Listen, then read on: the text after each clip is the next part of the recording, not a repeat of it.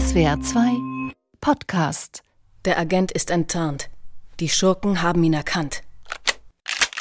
Dutzende Pistolen sind jetzt auf den Helden gerichtet. Wohin soll er nun fliehen? Er hechtet zu einem Fenster, reißt es auf. Viel zu hoch. Doch der Agent springt.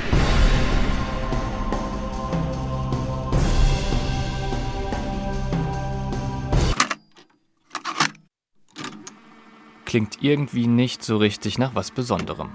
Lass uns mal was anderes probieren. Wie wäre es damit? Der Agent ist enttarnt. Die Schurken haben ihn erkannt. Dutzende Pistolen sind jetzt auf den Helden gerichtet. Wohin soll er nun fliehen? Er hechtet zu einem Fenster, reißt es auf. Viel zu hoch.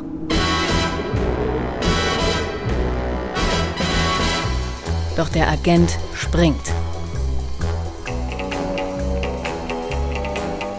Sofort ganz anders, sofort relevant, sofort Kinogeschichte. Oder, wie der berühmte Filmmusikkomponist David Arnold mal gesagt hat, ohne dieses Motiv hat man einen Actionfilm, aber keinen Bond-Film. Warum das so ist und warum es den bekannten Bond ohne das hier gar nicht gäbe. Jetzt in Scoresnacks, James Bond, das indische Original. Score Snacks. Die Musik deiner Lieblingsfilme. Teil 1. Das Musical. Die Suche nach einem Song für Agent 007 begann im Jahr 1962. James Bond, damals vor allem Romanheld, sollte sich für seinen ersten Film auf die Jagd nach Dr. No begeben. Er wurde von Sean Connery gespielt und war noch nicht annähernd so berühmt wie heute. Dennoch war wohl damals schon eines klar. James Bond ist nicht wie all die anderen Agenten und er braucht einen ganz besonderen musikalischen Klang als Begleitung. Gut, dass ein Mann an dem Soundtrack sitzt, der auf ein recht, naja, diverses Repertoire an Kompositionskünsten zurückgreifen kann.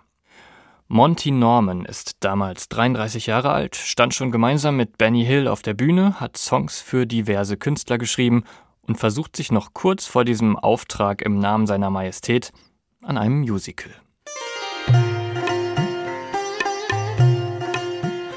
Es spielt in Indien. I was born with this unlucky sneeze, and what is worse, I came into the world the wrong way round.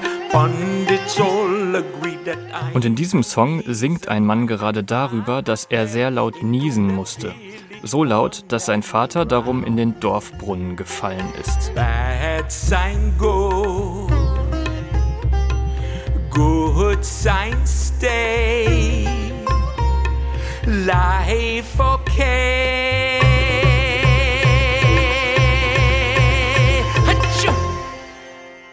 Völlig überraschend wird dieses Musical dann, naja, nie produziert. Doch der Song scheint Komponist Monty Norman auch ein Jahr später noch im Kopf herumzugeistern. Vielleicht fiel ihm aber auch nichts anderes mehr ein. Denn das hier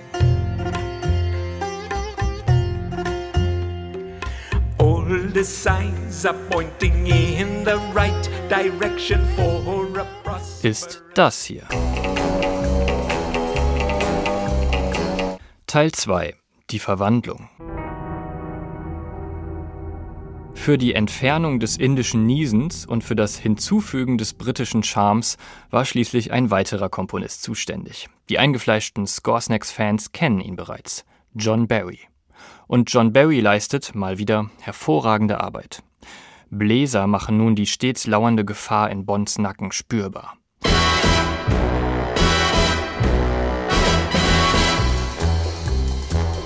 Das ikonische Riff aus Normans indischer Musical-Saga spielt jetzt eine lässige Gitarre.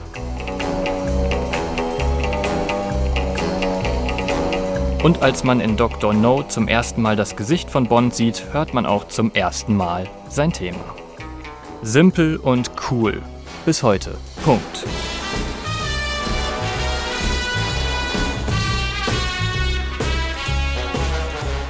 Auch die Produzenten aller weiteren Bond-Filme sind geradezu fanat in dieses Thema.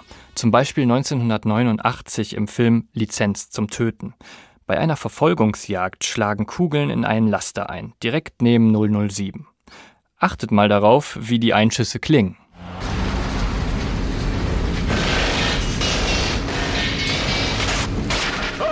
Sogar die Bösewichte feiern das James Bond-Theme. Das ist Liebe zum Detail. Übrigens, das Thema ist so cool, dass James Bond es sogar selbst kennt. Das kommt bei Filmhelden so gut wie nie vor.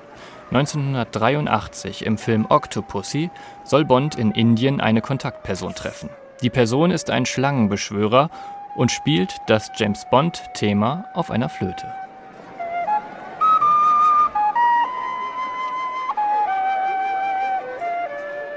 Und es funktioniert. Bond wird sofort auf den Flötenspieler aufmerksam. Klingt hier übrigens fast dann wieder so wie der ursprüngliche Song von Monty Norman. Teil 3. Der moderne Bond und Billie Eilish. Mindestens genauso bekannt wie das Thema des Herren Geheimagenten sind allerdings seine Songs, Bond-Songs. Immer ein Rätsel, wer wohl als nächstes den verruchten Spionage-Hit schreiben und singen darf. Aber auch die Bond-Songs basieren meist auf den gleichen Akkordfolgen wie das Bond-Motiv. Genau darum erkennen wir einen Bond-Song fast immer relativ schnell. Wie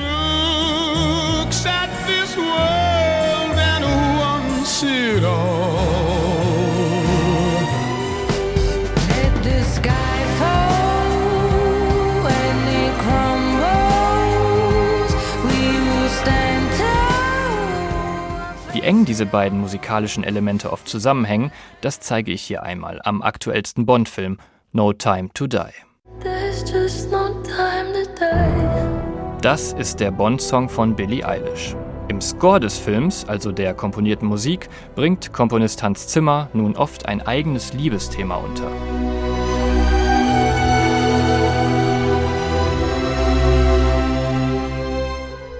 Und dieses Thema, das stammt genau aus dem zugehörigen Bond-Song von Billie Eilish.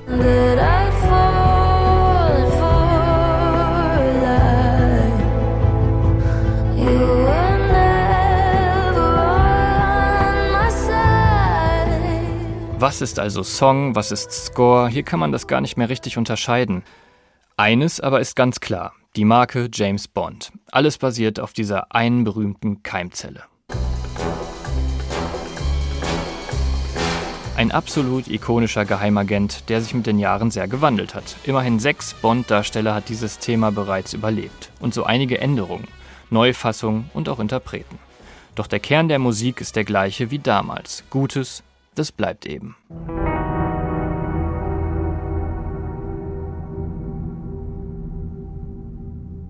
Score Snacks ist ein Podcast von SWR2. Produktion Malte Hemmerich und Jakob Baumer. Redaktion Chris Eckhardt und Henriette Schröers. Sprecherin Henriette Schröers. Wir haben die Musik deines Lieblingsfilms noch nicht besprochen. Das lässt sich ändern. Schick uns einfach eine Mail an podcasts.swr2.de.